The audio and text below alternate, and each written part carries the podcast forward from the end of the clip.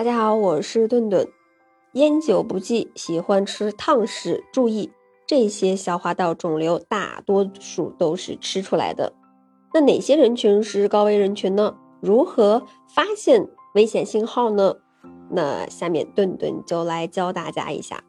首先是食管癌，食管癌的高危人群呢，第一个是恶性的肿瘤家族史，再一个呢就是反反复复反酸，吞咽不舒服，还有一个呢就是食管内呀老感觉有东西，也就是说医生说的这个异物感，还有一个呢就是食物通过缓慢停滞感等一些消化道的症状，那以及呢反复的这个。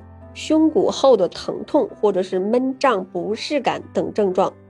第三呢，就是一个不良的饮食习惯了，比如说长期吃腌制，还有这个喜欢吃烫食啊，还有一个粗硬的霉变的食物。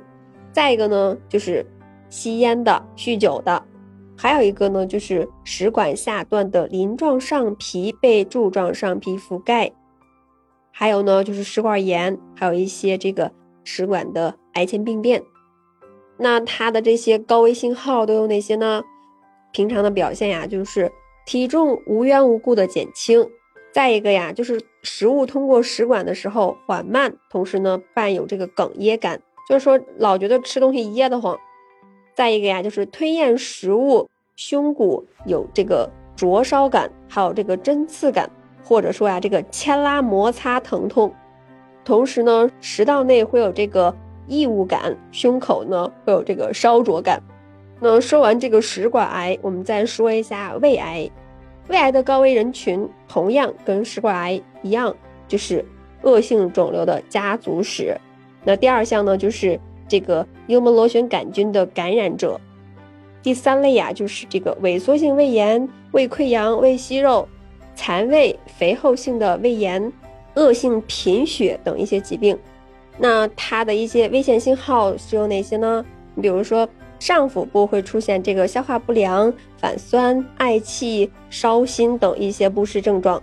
再一个呢，就是消瘦贫血，呃，有时呢会出现这个上腹部的疼痛，同时呀还有可能会出现大便发黑呀、大便出血。第五的个表现呢，就是出现这个饱腹感或者是灼烧感。有时呢还会出现乏力、消瘦、贫血。那我们再来说一下结直肠癌，它的高危人群呢，同样都是一个恶性肿瘤肠道息肉的家族史。第二类呢，就是这个粪便潜血实验阳性的人。第三类呢，就是有肠道息肉、溃疡性结肠炎、克罗恩病等一些癌前病变的疾病。第四类呀，就是盆腔接受过放射性的辐射。那它的危险信号，你比如说大便的形状呀，或者是排便次数的变化。第二呀，就是腹泻和便秘交替出现。第三呢，就是腹部绞痛，腹部呢有这个包块。第四呢，就是粘液性的便，有时呢会出现肛门停止排气。第六啊，就是排便时呀会变伴有这个恶心、呕吐。那我们说完这个结直肠癌，我们再说一下肝癌。肝癌的高危人群包括像这个肝脏的恶性肿瘤的家族史。第二类呢，就是慢性的乙肝、丙肝等一些病毒性的肝炎病史。第三呀，就是这种各种的呃原因的这个肝硬化。第四类呀，就是非酒精性的这个脂肪肝炎。第五类就是喜欢喝酒，而且呢，有的人可能会食用一些霉变的食物，都会导致肝癌。那有人问了，肝癌的危险信号有什么呢？就是我们出现哪些不适要警惕肝癌呢？